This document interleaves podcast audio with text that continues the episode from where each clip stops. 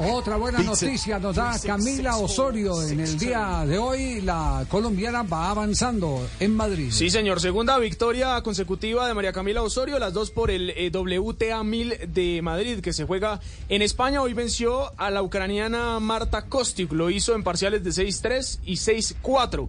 El segundo y tercer parcial se repuso porque había perdido el primero 6 a 3. Pasó a la ronda de 32, eh, jugará el día sábado, aún no se confirma el horario, frente a la bielorrusa Arina Zabalenka, la segunda siembra del campeonato. Bueno, va- eh, parece que este regreso, eh, ¿cuánto llevaba fuera de las canchas, eh, Camilo? Tres Osorio? meses, Tres meses. tres meses duró Sí. recuperándose. Sí, se ha, se Llegó ha fortificado, ha llegado. bien. Sobre todo se le ve muy segura emocionalmente, mentalmente. Bueno, esa es una de las fortalezas que Eso ella tiene, pero, pero ha redoblado esa convicción de ganadora, eh, esa mentalidad de ganadora que tiene que tener un deportista de altísima competencia, como Camila Osorio.